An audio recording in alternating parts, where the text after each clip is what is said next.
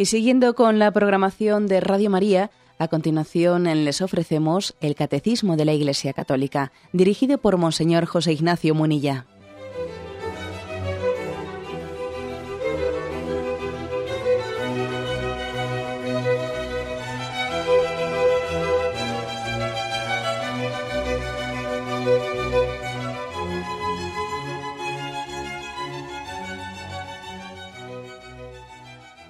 Cordial saludo a todos los oyentes de Radio María. Un día más, con la gracia del Señor, proseguimos el comentario del Catecismo de nuestra Madre la Iglesia. Hoy es el segundo programa que dedicamos a la oración de alabanza. Es eh, el punto 2639, el que habíamos iniciado la vez pasada y habíamos dejado ahí sin terminar. Lo voy a volver a leer completo y continuamos su explicación. Dice así, 2639. La alabanza es la forma de orar que reconoce de la manera más directa que Dios es Dios. Le canta por Él mismo, le da gloria no por lo que hace, sino por lo que Él es. Participa en la bienaventuranza de los corazones puros que le aman en la fe antes de verle en la gloria. Mediante ella, el Espíritu se une a nuestro Espíritu para dar testimonio de que somos hijos de Dios. Da testimonio del Hijo único, en quien somos adoptados y por quien glorificamos al Padre. La alabanza integra las otras formas de oración y las lleva hacia aquel que es su fuente y su término, un solo Dios, el Padre, el cual del cual proceden todas las cosas y por el cual somos nosotros. Bien, ya habíamos introducido en el programa anterior las bases principales sobre, sobre qué es la alabanza en la tradición de la Iglesia se ha distinguido, se ha acostumbrado a distinguir entre alabanza, petición y acción de gracias, pero en realidad en la Biblia, con mucha frecuencia, la alabanza y la acción de gracias pues se integran en un mismo movimiento del alma. Bien, aquí sin embargo se hace un matiz, una distinción entre alabanza y acción de gracias. Sí, hay una distinción porque mm, se puede decir que la alabanza tiende, perdón, atiende a las personas, a, la persona de Dios, o sea, se dirige a la persona de Dios mm, más que a los dones que Dios nos da. La acción de gracias se dirige más a los dones que Dios nos ha dado y por motivo de esos dones le agradecemos a Dios. Sin embargo, la alabanza no es tanto, no está tanto motivada por los dones que Dios nos ha dado, sino, sino se dirige más a Dios mismo, ¿eh? no tanto a los dones que Dios nos ha dado, que esa es la acción de gracias, sino a Dios por sí mismo, en sí mismo. Bien, eh, habíamos explicado esto, las bases fundamentales de que es la alabanza. También recuerdo que hicimos una introducción sobre si es posible que el hombre tenga una relación con Dios gratuita, o sea, darle, darle alabanza y bendición no ya únicamente porque me interesa, porque, eh, porque uno tenga una religiosidad que es un poco te doy porque me has dado, o sea, un poco de compraventa, mm, que esa, ese riesgo que puede tener el hombre en estar como interesadamente dirigiéndose a Dios. No, quisimos demostrar en el programa anterior que sí existe una religiosidad gratuita, que sí existe la posibilidad de que el hombre busque a Dios respondiendo una llamada de amor, a una llamada de amor.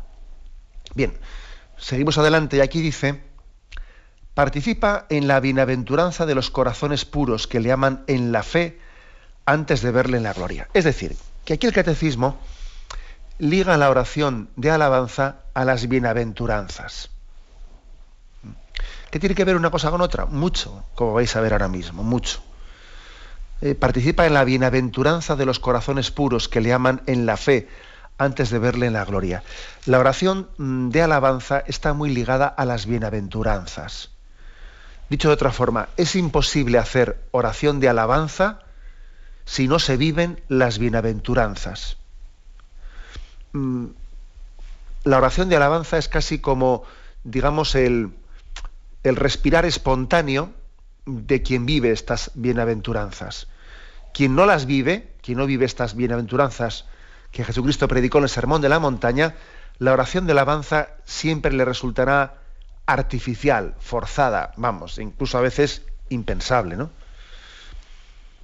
lo tenéis en el capítulo 5 de San Mateo, bienaventurados los pobres de espíritu, porque de ellos es el reino de los cielos, bienaventurados los mansos, porque ellos poseerán la tierra, bienaventurados los que lloran, porque ellos poseerán, perdón, porque ellos serán consolados, bienaventurados los que tienen hambre y sed de la justicia, porque ellos serán saciados, bienaventurados los misericordiosos, porque ellos alcanzarán misericordia, bienaventurados los limpios de corazón, porque ellos verán a Dios, Bienaventurados los que trabajan por la paz, porque ellos serán llamados hijos de Dios.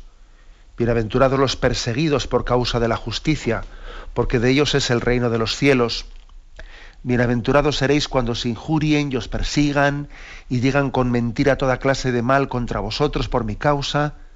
Alegraos y regocijaos, porque vuestra recompensa será grande en los cielos, pues de la misma manera persiguieron a los profetas anteriores a vosotros. Es decir, que la oración de alabanza tiene un presupuesto y es el de un corazón puro. Corazón puro, entendido en, este sentido de las bienaventuranzas, puro no únicamente referido a la frente a la impureza de la lujuria, no, sino en el sentido más global de la palabra. Por supuesto que también integra ese aspecto, ¿eh? pero es un concepto de pureza en el sentido eh, bueno pleno de la palabra. ¿eh? puro no solamente frente a la lujuria, sino frente a la tentación del rencor y de la ambición y de la envidia y de la pereza. Y de la pereza. Es decir, que mm, lo más contraindicado para poder vivir la oración de alabanza es el que nosotros estemos esclavos de los pecados, de, de, los pecados capitales principalmente, ¿no? ¿Os acordáis que hablamos de ellos en su momento? Lujuria, gula, avaricia, pereza, ira, envidia, soberbia. Bueno, esos pecados capitales son exactamente lo contrario al espíritu de las bienaventuranzas. Bien, yo no digo que, que un pecador, cualquiera de nosotros, que somos pecadores, no podamos alabar a Dios. Sí, claro que le podemos alabar, a pesar de tener Em, pecados, ¿no? Y, muchos. Pero una cosa es que tengamos pecados y que estemos mm, deseosos ¿no? de que el Señor nos dé el don de la santidad y entonces en ese deseo de la santidad es compatible el que seamos pecadores y al mismo tiempo alabemos a Dios. Y otra cosa distinta, otra cosa distinta es que hayamos sido eh, presa o esclavos ¿no? de, los pecados que, pues por ejemplo, la envidia reine en nosotros, que la soberbia se haya adueñado de nosotros, que los pecados capitales tengan un señoría en nosotros de manera que hayan, hayan llegado a robarnos ¿eh? el deseo de buscar la voluntad de Dios en nuestra vida. En ese caso, la oración de alabanza, ¿cómo os diría yo? Pues en ese caso es pedirle peras al olmo. O sea, es imposible. Es imposible que quien tiene su corazón lleno de envidia, lleno de envidia, y además, y además no pide perdón por ello, porque eso es otro tema muy distinto, ¿no? sino que se autojustifica y su vida y su horizonte son las envidias y los celos. ¿Ese cómo va a alabar a Dios? ¿Cómo va a alabar a Dios? Posible, hombre. Y puesto el caso de la envidia, pero pongo el caso pues, pues, de cualquier otro, ¿eh? de cualquier otro, por ejemplo, el pecado de, de, la gula, quien solamente busca su placer y su placer y más placer, y todo, digamos que es satisfacer inmediatamente mis deseos y mis caprichos y más caprichos, haciendo de su vida pues todo un, egocentrismo absoluto de satisfacer sus deseos. Sé cómo va a alabar a Dios. ¿Mm? Es decir, que las bienaventuranzas, bienaventurados los pobres de espíritu, los mansos, los que lloran, los que tienen hambre y sed de la justicia, los misericordiosos, los limpios de corazón, los que trabajan por la paz, los perseguidos por causa de la justicia, son condiciones previas, ¿no? Son condiciones que permiten la oración de alabanza. Una vez más, nos damos cuenta de que la oración no es algo mm, artificial. ¿eh? Uno se puede pensar que la oración es una especie de actividad que uno aprende a hacerla como si fuese una técnica. Voy a aprender una técnica de hacer eh, pues una oración de alabanza. No, la, técnica no se, no se aprende artificialmente, brota brota de un estado del alma. ¿eh? O sea, la oración brota de un estado del alma. He aquí, por lo tanto, aquí lo que el catecismo viene a decir es si quieres hacer bien la oración de alabanza, lo que tienes que hacer es mm, centrarte, o sea, vivir el espíritu de las bienaventuranzas. Vivir el espíritu de las bienaventuranzas. Por ejemplo, ¿no? cuando se dice que la bienaventuranza central es la primera. Bienaventurados los pobres de espíritu. Claro, pobre de espíritu es ese que puede decir, yo no tengo nada y al mismo tiempo lo tengo todo. No tengo nada. Porque no pongo mi corazón en, nada. ¿Mm? Pobre de espíritu es aquel que, que puede decir que está desapegado de todo porque al mismo tiempo su único tesoro es Dios. Esos son los pobres de Yahvé. Eh, los que pueden decir mi único tesoro es Dios y solo en Él pongo, pongo mi corazón. Claro, este sí puede alabar a Dios. Este sí puede alabar a Dios. Ahora, claro, mm, cuando uno, mm, lejos de ser pobre de espíritu, eh, está apegado a su dinero, sus planes, eh, vamos, su, su, voluntad, su posición social, su esto, su lo otro. Claro, es, es, muy, muy, difícil que, que, alabe a Dios. Y si lo hace, eh, su oración de alabanza no deja de ser eh, palabritas artificiales. Palabritas artificiales aprendidas pues en algún libro que le habrán podido pasar, pues que será un libro muy hermoso, de oraciones muy hermosas, pero vamos, de ahí a que eso sea una oración de alabanza verdadera, hay una distancia muy grande. Mm, a veces nos pasan libros maravillosos o nos llega por internet una oración preciosa o no sé qué. Sí, sí, claro, pero de ahí a que esa oración eh, sea una oración sincera, que brote de tu corazón, pues exige, exige toda una tarea, bueno, pues de, santificación personal, ¿no? De entender que eh, nuestro, nuestra meta, nuestro referente, son las bienaventuranzas, porque como dijimos en su momento, las bienaventuranzas son como un autorretrato de Jesucristo en el que, en el que nosotros queremos, queremos concretar ese seguimiento a Jesucristo. Yo porque quiero seguir a Jesucristo, quiero ser pobre de espíritu, porque Jesús era el pobre de espíritu, el que era el manso de corazón, el que lloró, el que tuvo hambre y sed de la justicia, el misericordioso, el limpio de corazón, el que trabaja por la paz, el perseguido por causa de la justicia. En ese sentido, quien tiene esa meta, quien tiene ese ideal, hace oración de alabanza verdaderamente. ¿no?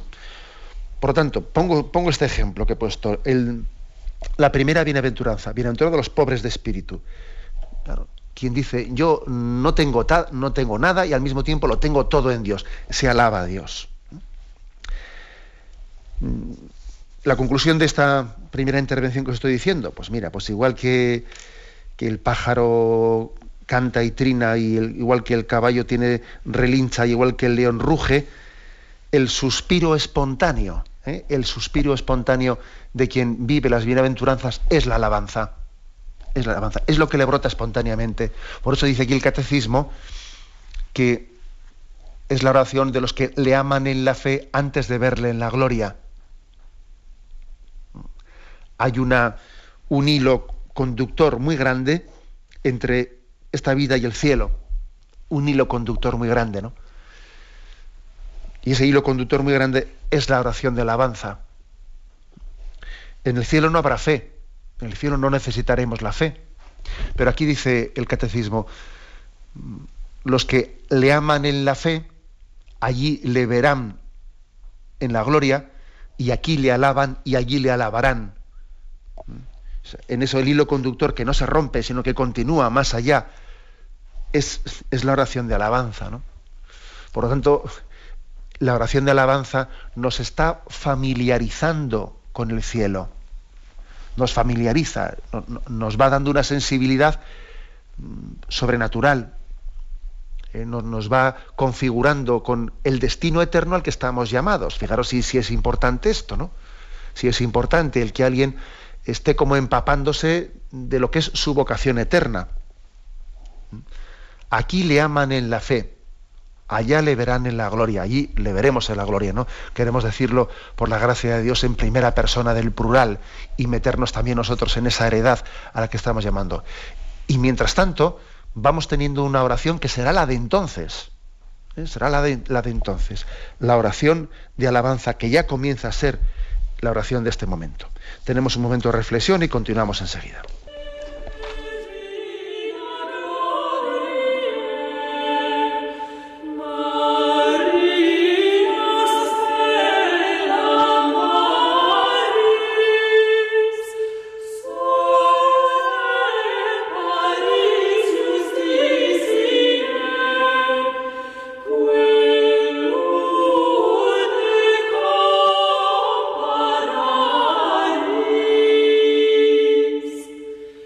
Continuamos el comentario del punto 2639 sobre la oración de alabanza. Dice que mediante ella, mediante esta oración, el Espíritu se une a nuestro Espíritu para dar testimonio de que somos hijos de Dios. Da testimonio del Hijo único en quien somos adoptados y por quien glorificamos al Padre. La alabanza integra, perdón, eso lo dejamos para después. Es una afirmación esta que, que nos puede parecer muy mística. Uno dice, es bueno, vamos a ver, mediante la oración de alabanza, el Espíritu Santo está orando, orando en nosotros. Nos puede parecer algo mm, misterioso, inalcanzable, una expresión como esta, esto de que el Espíritu Santo esté también orando a través de nosotros, pero no nos pensemos que estamos hablando aquí de algo inalcanzable. No, no, esto está ocurriendo en nosotros. Está ocurriendo y de lo que se trata es de que, de que, de que cada vez lo veamos con más conciencia, más conciencia e intimidad. Es decir, la oración de alabanza, cuando alabamos a Dios, nos estamos introduciendo, el Espíritu Santo nos está introduciendo en la oración que hay entre Cristo y el Padre. Cristo ora al Padre, el Padre ora, ora, se dirige al Hijo también, y entre comillas, ¿no? las cosas que se dicen entre ellos, ¿no? El amor que se expresan entre ellos, pues es el mismo Espíritu Santo que a nosotros nos ha metido dentro de esa, de esa oración, de esa conversación de amor. Luego, esto no es algo, no, no, no, a ello estamos llamados. De hecho, cuando vamos a la Santa Misa, cuando participamos en la liturgia, ahí estamos, o sea, somos introducidos en ese diálogo intratrinitario. Y quien, quien, se piense que esto es como demasiado para él, que esto es para monjes, no, no, no, esto es para todo cristiano. Y el bautismo nos ha insertado en ese misterio de diálogo intratrinitario y diálogo entre el, entre el Padre, entre el Hijo y entre el Espíritu. Dice el texto, aquí se nos propone un texto de Romanos 8:16, dice, pues no recibisteis un espíritu de esclavos para recaer en el temor, antes bien recibisteis un espíritu de hijos adoptivos que nos hace exclamar, Abba, Padre, el mismo espíritu se une, el mismo espíritu con mayúsculas, se une a nuestro espíritu con minúsculas para dar testimonio de que somos hijos de Dios. Y si sois hijos, también herederos, herederos de Dios y coherederos de Cristo, ya que sufrimos con Él para ser también con Él glorificados.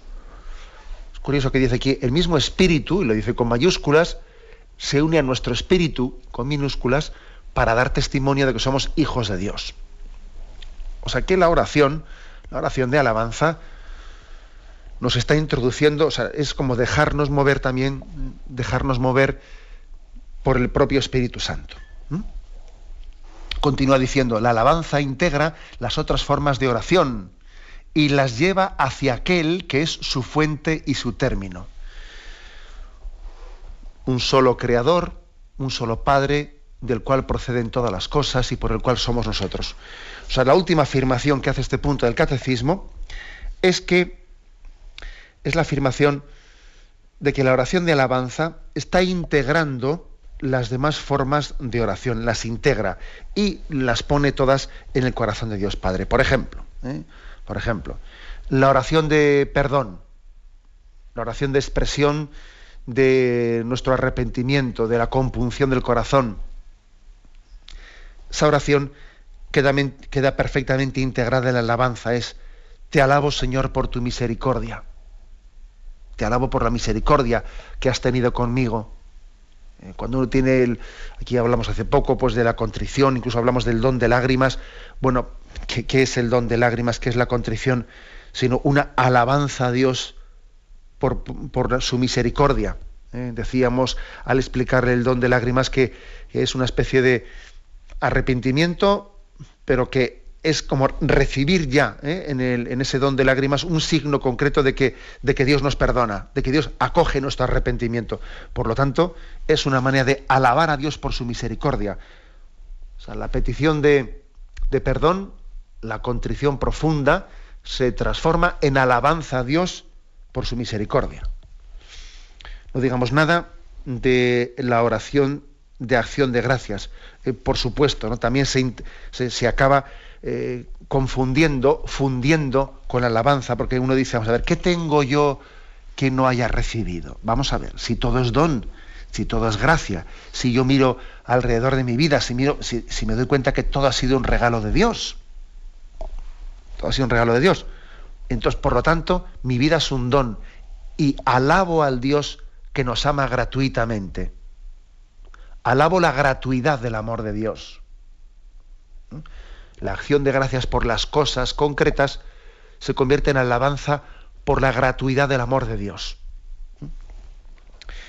Las peticiones, el hecho de que a Dios le pidamos cosas concretas porque las necesitamos, porque además Él nos dijo, pedid y se os dará. Las peticiones se convierten, al ver que Dios las escucha, las acoge, ¿no? se convierten en una alabanza a Dios por su providencia. Dios cuida de nosotros, es Padre providencial.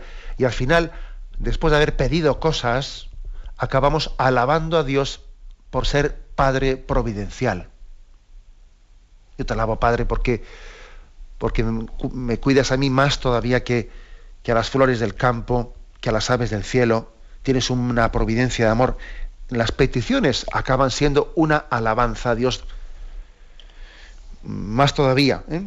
La oración de intercesión, de la cual también hemos hablado aquí en el Catecismo, también ¿eh? se acaba integrando, como dice aquí, se acaba integrando la oración de alabanza. ¿Por qué? Porque alabamos, Señor, te alabo porque no solo me has salvado, sino que encima me has hecho digno de, de colaborar contigo, de interceder también por otros hermanos míos, ¿no? Me haces digno de servirte, y si tú eres el redentor y tú eres el salvador del mundo, también has querido que yo participe contigo. Me has pedido tú, me has pedido mi ayuda, mi ayuda me pides tú. Pero ¿cómo es posible, no? Y te alabo por esa, por esa forma tan, tan generosa de salvarnos, en la que incluso también nos haces protagonistas a nosotros de esa salvación. Esta es la oración de intercesión. Es decir, que todo el resto de las oraciones, por eso aquí el catecismo ha reservado, la última, la oración de alabanza, le ha puesto la última, eh, mm, se confluyen en la oración de alabanza, que tenemos que pedir, pues, crecer en ella y, e ir, ir dándonos cuenta de que, de que tenemos una carencia y además que va a ser, va a ser la oración de toda la eternidad, la oración de la vida eterna, ¿eh? de la vida eterna. Como os podéis imaginar, yo creo que en la vida eterna, oración de petición, allí pues ya no habrá. Oración de intercesión, pues hombre, pues una vez que, llegue la parusía, el fin de los tiempos, y ya deje de haber hermanos, hermanos que estén caminando, y una vez que, concluya, ¿no? concluya esa historia de la salvación, ya no habrá oración de intercesión porque ya no habrá nadie por el que pedir, tampoco habrá oración de intercesión, tampoco de petición. Eh, al final la oración, la oración última será tampoco la de perdón, porque al fin y al cabo nuestros pecados ya están perdonados perfectamente cuando estamos en Dios. La oración que se conserva y se prolonga por toda la eternidad, pues no es la de petición, no es la de intercesión, no es la de perdón, es la de alabanza. Una alabanza y una acción de gracias fundidas, ¿no? Alabando a Dios por toda la eternidad. Por eso es tan importante que aprendamos esta oración y la ejercitemos. Damos paso al punto siguiente, 2640, que dice así. San Lucas menciona con frecuencia en su Evangelio la admiración y la alabanza ante las maravillas de Cristo y la subraya también respecto a las acciones del Espíritu Santo que son los hechos de los apóstoles. Bien, aquí ahora se nos ofrecen algunos textos. Eh, lo que viene a decírsenos aquí es que el Evangelio de San Lucas, de una manera muy especial, que sabéis también que él es el autor de los Hechos de los Apóstoles, es un evangelio, es un evangelista que tiene una gran sensibilidad y una gran capacidad de admiración, que eso hace que la oración de alabanza esté muy subrayada en este evangelio, San Lucas, y en los Hechos de los Apóstoles. Y de paso nos viene muy bien, ¿eh? antes de que entremos ahora pues, eh, a desarrollar los textos que nos ofrecen, para, caer en cuenta nos viene bien, vamos a ver, mm, para que eh, pidamos a Dios crecer en sensibilidad de admiración. ¿eh? es imposible que la oración de alabanza eh, pues tenga lugar en nosotros si no tenemos sensibilidad para admirarnos. Para admirarnos. Quien admira la bondad, quien, mira, quien admira la belleza tiende a reproducirla, como un pintor, ¿no? Quien admira la bondad tiende a reproducirla y tiende a proclamarla, tiende a decirla, ¿no? Si yo, si yo estoy impresionado por la, por la bondad de una persona, pues, tiendo a, difundirlo.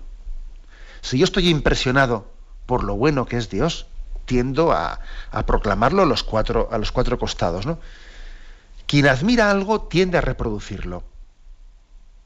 En su vida, intentar él también hacer lo suyo, imitarlo y decirlo. Lo imito en la medida en que puedo y lo digo en la medida en que puedo. ¿Eh? O sea que también, por lo tanto, es muy importante crecer en la capacidad de admiración. Si no alabamos suficientemente a Dios, pues igual es porque no estamos mm, lo impactados que, debiéramos de estar impactados por, su bondad, por su belleza, eh, por su humildad, por su misericordia, o sea, sentirnos más impactados. Nosotros, este es el problema, ¿no? Hoy en día el hombre parece que afronta afronta su existencia como si él fuese el árbitro de la vida. Nosotros no somos árbitros de la vida, ¿no? Somos admiradores del plan establecido por el Creador. Somos admiradores de su plan de amor, ¿no? Y esta es la clave, ¿no? Tener, tener más admiración, tener... Me acuerdo que teníamos un profesor, un profesor que allá por nuestros 14 o 15 años, en el colegio El Sagrado Corazón, que nos decía, pero no vayáis por ahí como maletas, no, no, no, vayáis por el mundo como maletas, ¿no? Abrir los ojos, ¿no? Y mirar lo que hay a vuestro alrededor y admiraros de lo que os rodea.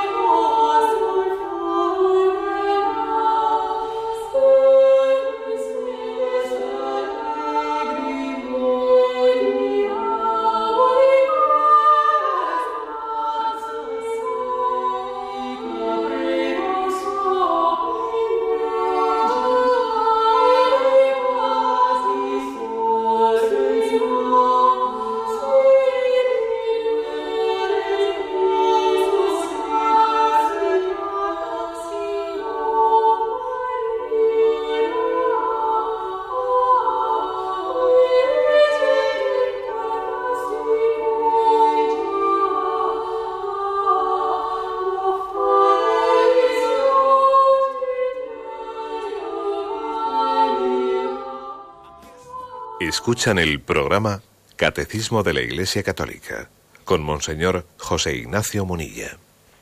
Bien, pedimos disculpas porque parece ser que ha habido un corte y tenemos que continuar desde otra línea, pero bueno, eh, son cuestiones del directo, eh, problemas del directo.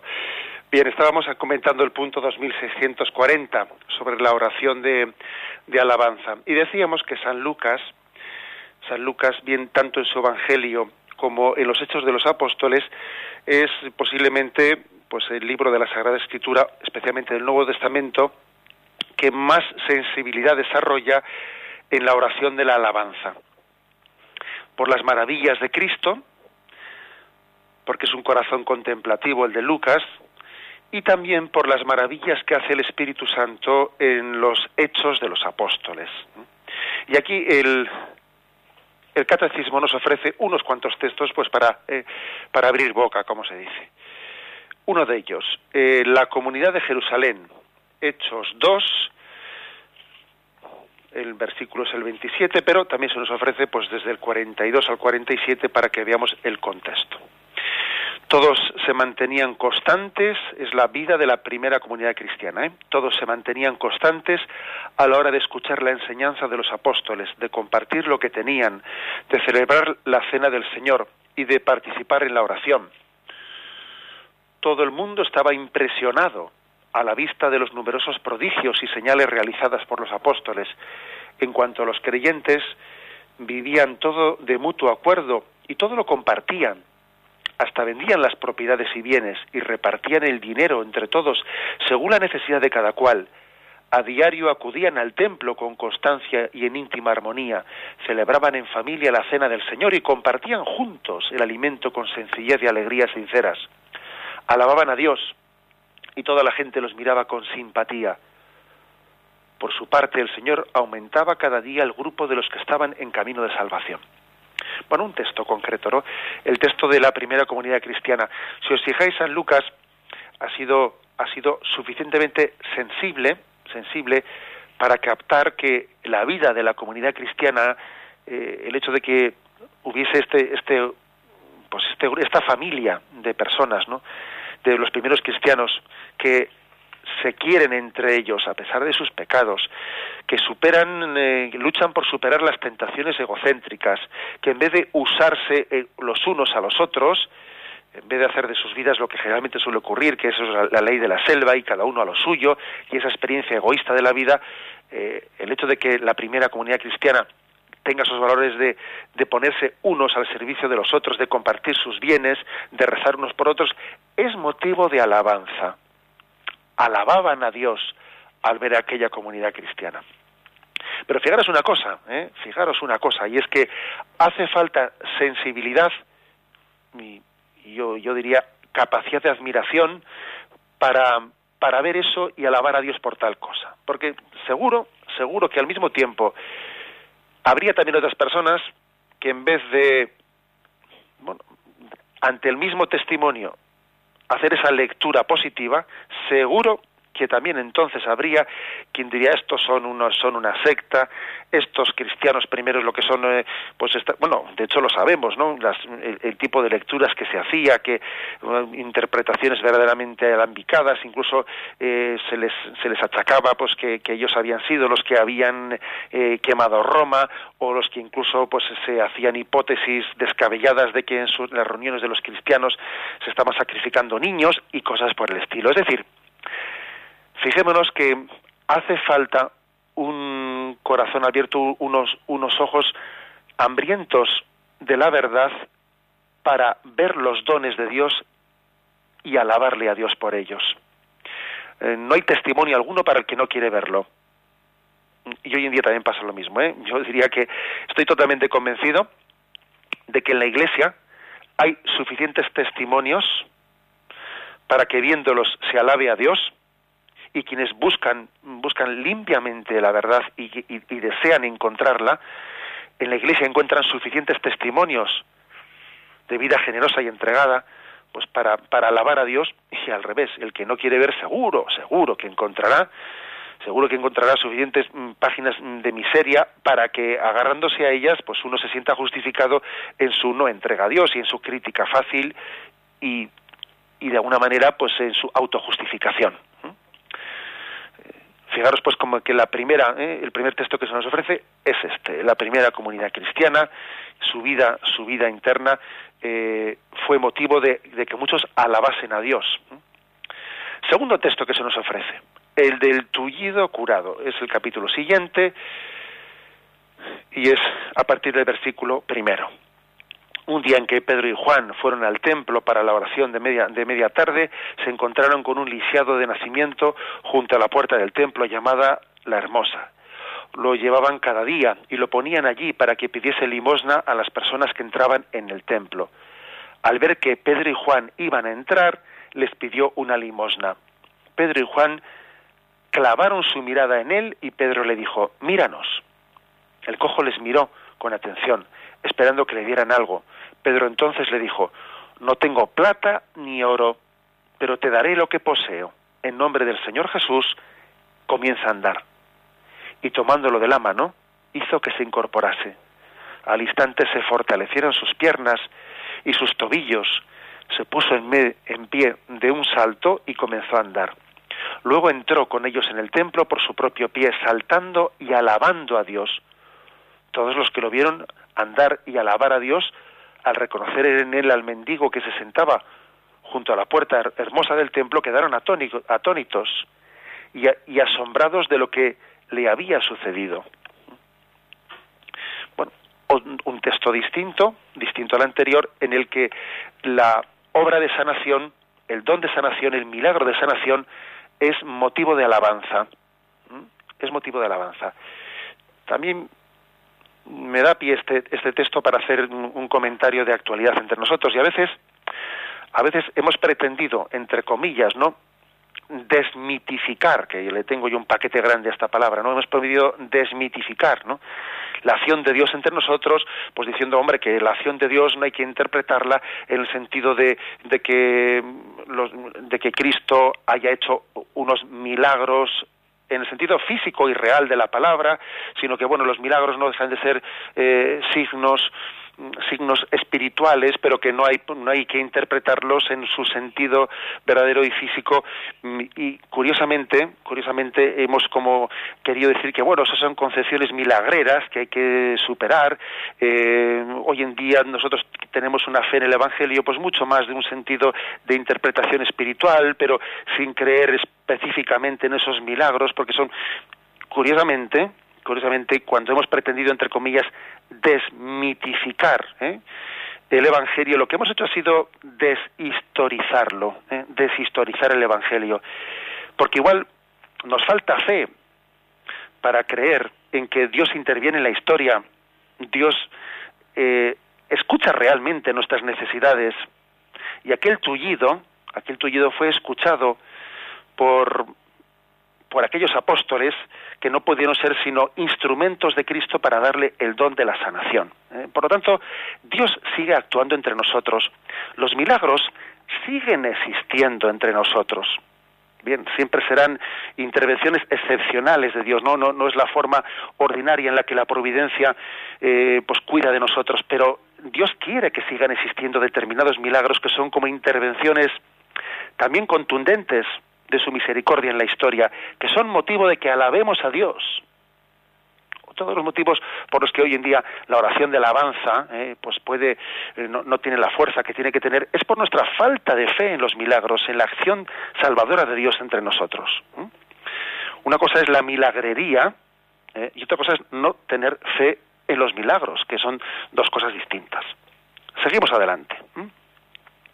Después de esto, mm, pues los apóstoles son, son detenidos porque habían hecho este, este milagro y claro, se les pide explicaciones porque han, montado un tumulto, son llevados ante el Consejo Supremo, se les dice que cuidadito con que eso vuelva a ocurrir, que no pueden seguir predicando eh, y finalmente se les, se les libera. Y aquí el Catecismo nos ofrece el siguiente texto que es a partir de Hechos de los Apóstoles, capítulo 4, versículo 23 y siguientes, y dice, en cuanto fueron puestos en libertad, Pedro y Juan se reunieron con los suyos y les contaron lo que los jefes de los sacerdotes y los ancianos les habían dicho.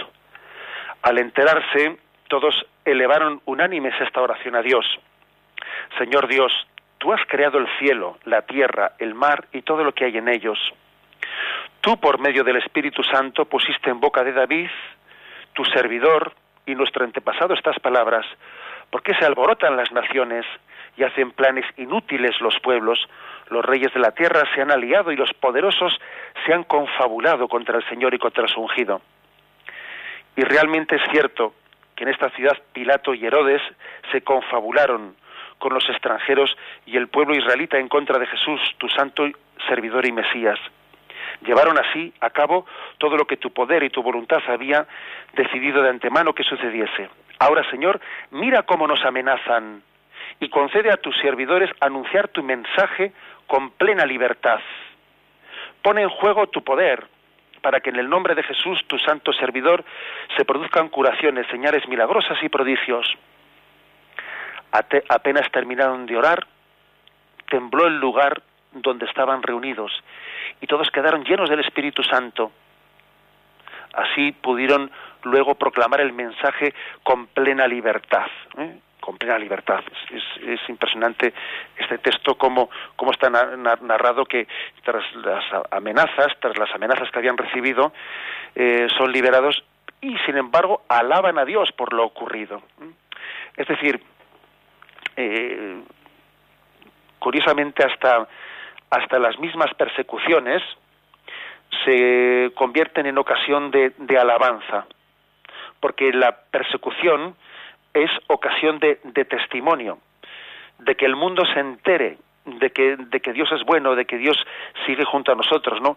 Lo que podía ser una desgracia, lo que podía ser eh, pues una, un, momento de debilidad, el saberse, al, ser llevados a la cárcel, a ser amenazados, si volvéis de nuevo a predicar vais a tener problemas, ellos alaban a Dios por poder dar testimonio suyo, ¿no? Eh, la ocasión de sufrir por el Señor es una ocasión de alabanza. Y aquí también esta pequeña escuela de alabanza, ¿no? Que nos está ofreciendo ofreciendo el, el catecismo. Y por último, se nos ofrece un último texto. ¿eh? Damos un salto y de Hechos de los Apóstoles 4 pasamos hasta el capítulo 13. ¿eh? Dice aquí los gentiles de Pisidia que se alegraron y se pusieron a glorificar la palabra de Dios. Vamos a leer un poco el contexto ¿eh? para que lo entendamos mejor. Y el contexto es que los judíos estaban rechazando el mensaje mientras que los paganos lo acogían. Dice así. Cuando Pablo y Bernabé salían de la sinagoga, fueron invitados a volver el sábado siguiente para seguir hablando de estos mismos temas. Se disolvió así la reunión, pero muchos judíos y prosélitos practicantes continuaron en compañía de Pablo y Bernabé, que trataban de convencerlos con sus exhortaciones a que permaneciesen fieles al don recibido de Dios. El sábado siguiente se congregó casi toda la ciudad para escuchar el mensaje del Señor, pero al ver los judíos tal multitud, se llenaron de envidia y trataban de contrarrestar con insultos los razonamientos de Pablo. En vista de ellos, Pablo y Bernabé les dijeron sin miramientos, era nuestro deber anunciaros a vosotros los primeros el mensaje de Dios, pero ya que lo rechazáis, y vosotros mismos os descalificáis para la vida eterna, nos dedicaremos de lleno a los no judíos. Así nos lo ha indicado el Señor. Te he puesto como luz de las naciones y como portador de salvación para el mundo entero. Cuando los no judíos oyeron esto, se alegraron sobremanera y no cesaban de alabar el mensaje del Señor. Y todos los que estaban destinados a la vida eterna abrazaron la fe. El mensaje del Señor se extendió por toda aquella región. Bien. ¿Por qué subrayamos especialmente este texto? Porque mm, verdaderamente los, em, los gentiles, los paganos, mm, acogieron el mensaje de los apóstoles que se les estaba predicando, conscientes de que, de que ellos eh, no, lo, no lo merecían. Precisamente el hecho de que el pueblo judío se, se creyese a sí mismo merecedor, el pueblo elegido, el pueblo de la heredad de Dios, eh, eso, eso les incapacitó entender mal ese concepto de ser el pueblo elegido, el pueblo merecedor de, de, esa comunicación de Dios, les incapacitó para recibir el mensaje de salvación, mientras que aquellos que eran gentiles, que eran eh, paganos, sin embargo, eh, su situación les les eh, ayuda a entender mucho mejor aquellas palabras de Jesucristo, ¿no? Te doy gracias, Padre, porque estas cosas se las has ocultado a sabios, inteligentes, y se las has revelado a gente sencilla. Eh, fijaros, por lo tanto, el rechazo, el rechazo del mensaje de salvación es un drama, pero al mismo tiempo es también una ocasión de manifestar la bondad de Dios que ofrece incondicionalmente su mensaje de salvación y solamente busca corazones sencillos capaces de reconocer que la salvación es gratuita, que es un don por el que tenemos que alabar a Dios. Por eso el catecismo ha concluido esta pequeña, este pequeño recorrido que hace a lo largo de los hechos de los apóstoles sobre textos en los que se alaba a Dios, viendo cómo los gentiles, como los paganos alababan a Dios, diciendo nosotros, nosotros hemos sido invitados aquí gratuitamente no, no éramos, de, no éramos de la, del pueblo elegido. Sin embargo, Dios nos ha, nos ha abierto las puertas y nos ha, y nos ha tratado como, como hijos, como si fuésemos hijos desde el primer momento, hijos del pueblo elegido. ¿Mm? Y aquí también, esto, en esto también los, los, los neoconversos, esas, seguro que tenemos algunos conocidos, ¿no? Conocidos que, que han llegado pues a, a tener su fe en Jesucristo, pues después de una conversión eh, así espectacular, igual no han sido educados en la en la fe cristiana desde el principio, sino que bueno, pues igual no han sido hijos de familias cristianas o si, o si lo han sido, pues han tenido un, un tiempo de alejamiento muy grande en su vida y luego ha habido un momento de gracia en el que el Señor ha salido a sus vidas y los llamamos neoconversos. ¿no? Muchas veces los neoconversos, que, que son un poco lo, similar a los paganos o los gentiles en el tiempo de los hechos de los apóstoles, nos dan lecciones, porque ellos son más conscientes que nadie de la gratuidad de la fe en Jesucristo, de, la gratuidad del amor que Cristo nos ofrece, y alaban a Dios por la fe que han recibido, y se sienten admirados por ella se sienten totalmente regalados por ella, ¿no? También los gentiles, los paganos, los, los neoconversos nos dan una gran lección a los que quizás por sentirnos de casa, por sentirnos eh, con derecho a todo o por sentirnos acostumbrados a los dones de la salvación, pues no, no alabamos a Dios suficientemente por ello hemos hecho quizás una rutina ¿no? de nuestra vida cristiana y de nuestra fe cristiana. Y nos falta un sentirnos impactados, un sentirnos admirados por el don de Jesucristo. Bien, concluimos de esta manera el punto 2640. ¿eh? Bueno, hemos tenido hoy un, programa un poco especial por el corte que ha habido y por eso también he querido extenderme un poco más para poder terminar la explicación. ¿eh? Confiamos tener poder tener los problemas técnicos solucionados para otro día y pido perdón porque hoy no demos mm, espacio a las llamadas de los oyentes. ¿eh? Me despido con la bendición de Dios Todopoderoso, Padre, Hijo y Espíritu Santo. Alabado sea Jesucristo.